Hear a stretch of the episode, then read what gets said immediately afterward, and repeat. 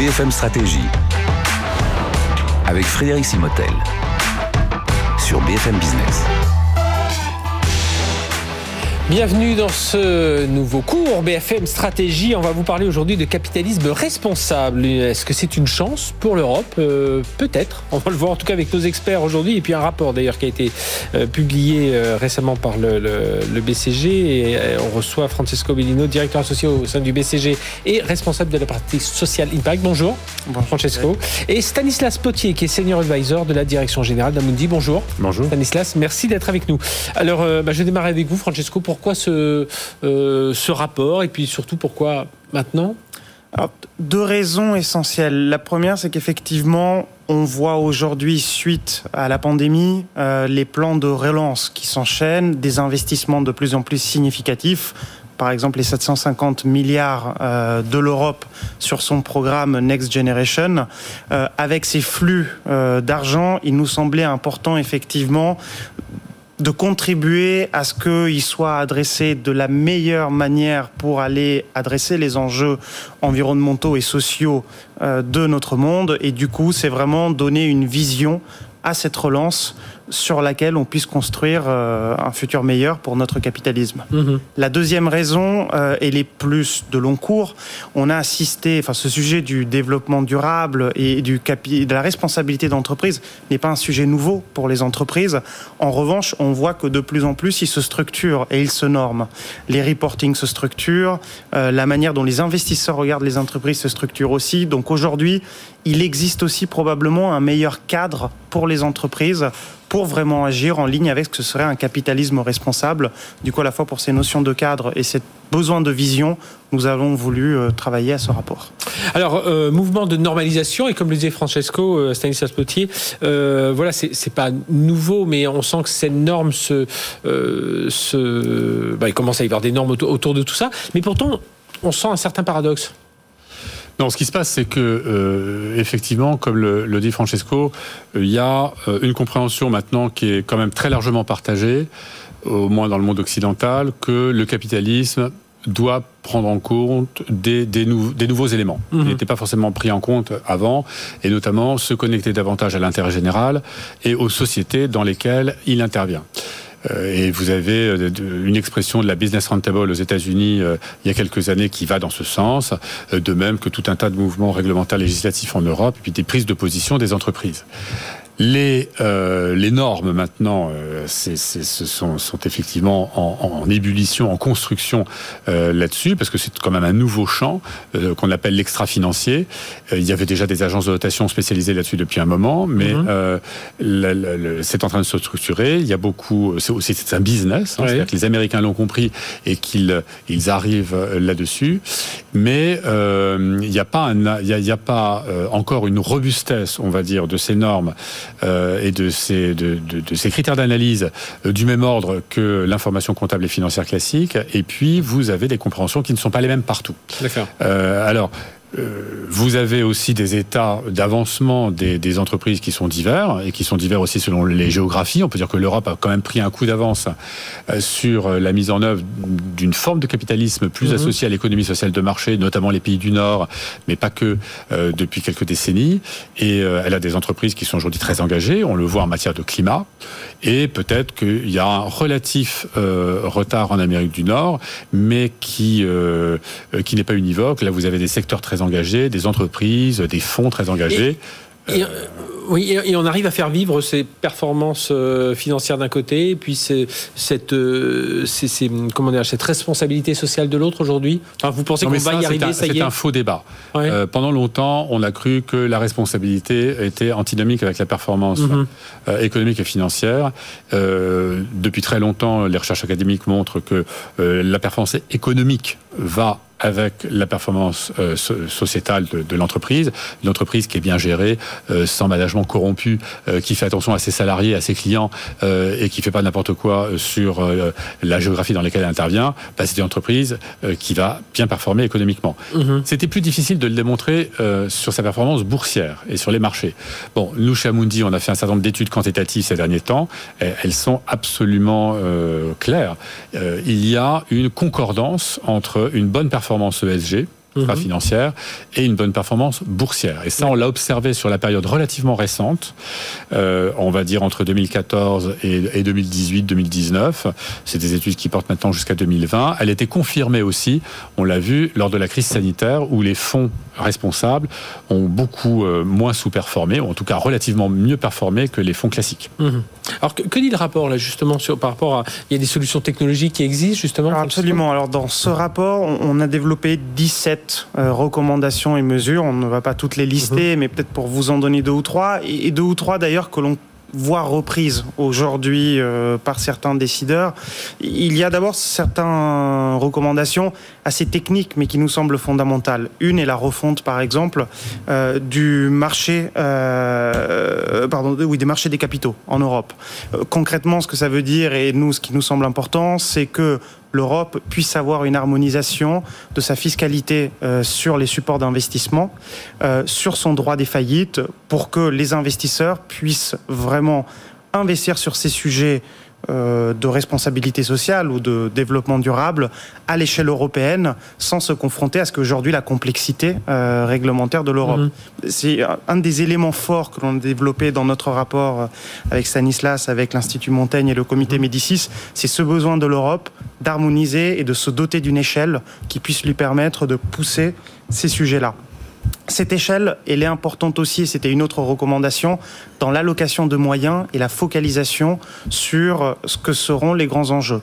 Et là, pareil, on voit aujourd'hui, au-delà du plan de relance que j'ai mentionné tout à l'heure, un Green Deal européen qui met sur la table 1000 milliards pour euh, l'atteinte de la neutralité carbone de l'Europe à 2025, euh, ou un budget européen euh, qui consacre un quart à peu près de son, de son enveloppe 2021-2027 mhm.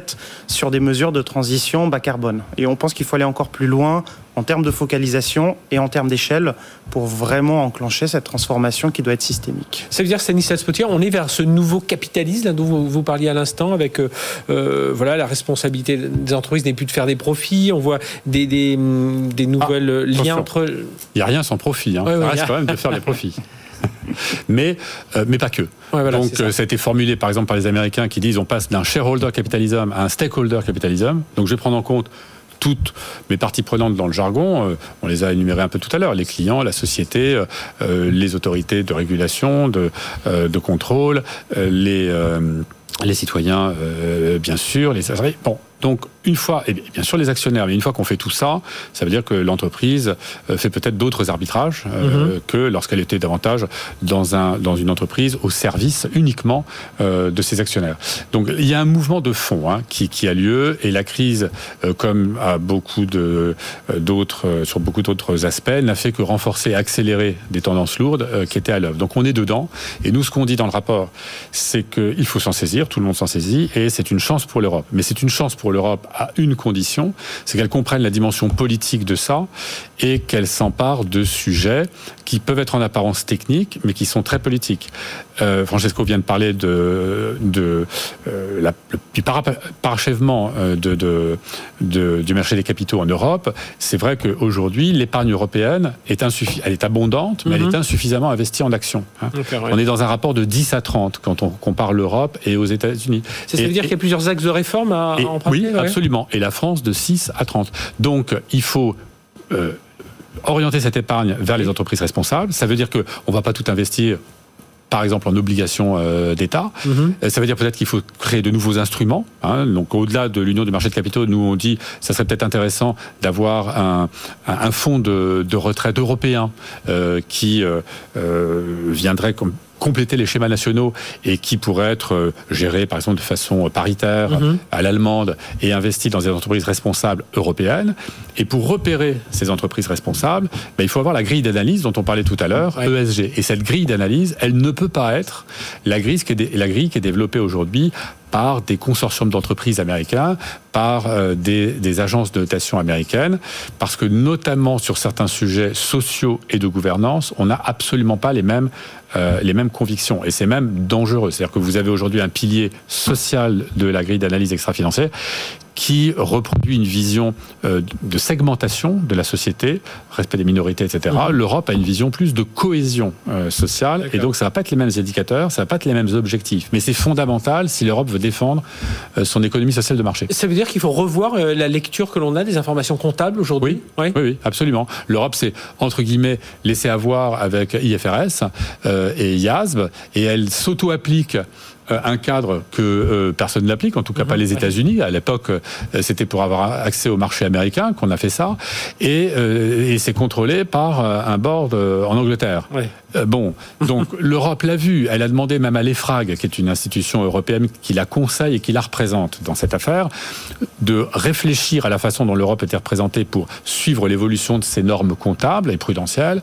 Et, et elle lui a demandé aussi de réfléchir à ce que pourrait être un cadre ESG européen. Donc c'est en cours. Simplement, euh, la bataille euh, se mène aujourd'hui. Il faut aller vite et le temps institutionnel européen est un temps plutôt euh, lent. Donc on va voir comment elle réussit à concilier ça. Parmi les 17 recommandations, Francesco Bellini, données dans ce rapport, lesquelles vous paraissent les plus structurantes Et puis, on s'adresse à un cabinet américain, mais voilà, on parlait de ces valeurs européennes, donc voilà, sur lesquelles vous allez insister. Alors, nous avons parlé effectivement de celles sur le fonds de retraite européen, la refonte de l'union des marchés de capitaux la focalisation des ressources. On a effectivement, je pense, un axe qui nous semble important et rejoint celui de l'agenda politique euh, que mentionne Stanislas, ce besoin de refonte aussi des agences de notation mhm. extra-financière, puisque on, l'a dit, sur tout ce qui est financier et comptable, l'Europe a laissé filer le train euh, mhm. et qui est parti au bénéfice des États-Unis. Il faut que l'on apprenne de ça et il faut qu'effectivement on se dote des agences extra-financières européennes, ce qui objectivement n'est pas la direction qui a été prise dans les dernières années, puisque si l'on voit les principales agences euh, qui ont été européennes, aujourd'hui ont été plutôt euh, soit rachetées, mhm. soit intégrées par les grands acteurs de tout ce qui est notation financière et évaluation financière américain. Donc il est important effectivement que l'Europe se dote de ces organismes-là avec les autres, c'est ce qui nous semblait vraiment être mhm. des mesures clés. Et donc l'Europe, elle peut être à juste échelle? Nous y sommes arrivés assez naturellement, je pense. Je pense que si on regarde la vocation même de l'Europe, depuis le traité de Lisbonne, c'était la mise en œuvre d'une économie sociale de marché. Cette idée-là reste euh, fondatrice et effectivement, aujourd'hui, l'Europe est un acteur qui a une opportunité et a besoin mhm. de le faire parce qu'elle porte certaines valeurs ESG qui sont uniques et elle a montré qu'elle peut être innovante. Sur les lois sur la data, protection de la mmh. donnée, on a réussi à construire une image européenne.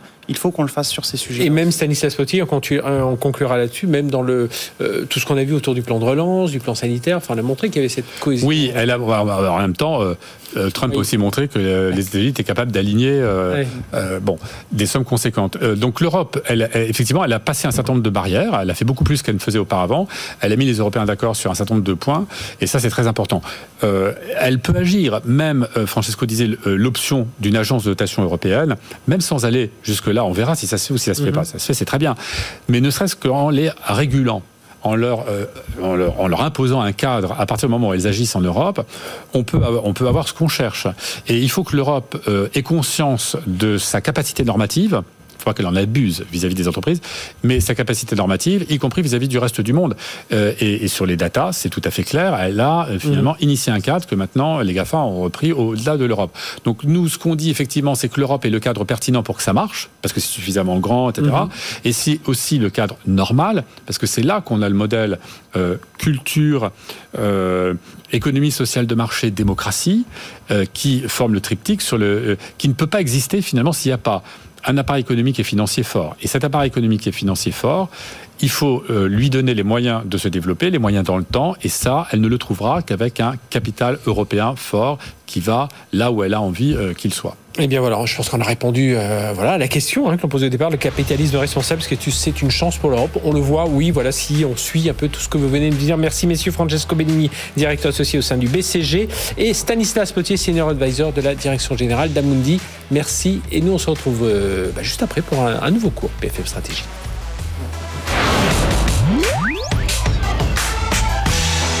BFM Stratégie sur BFM Business.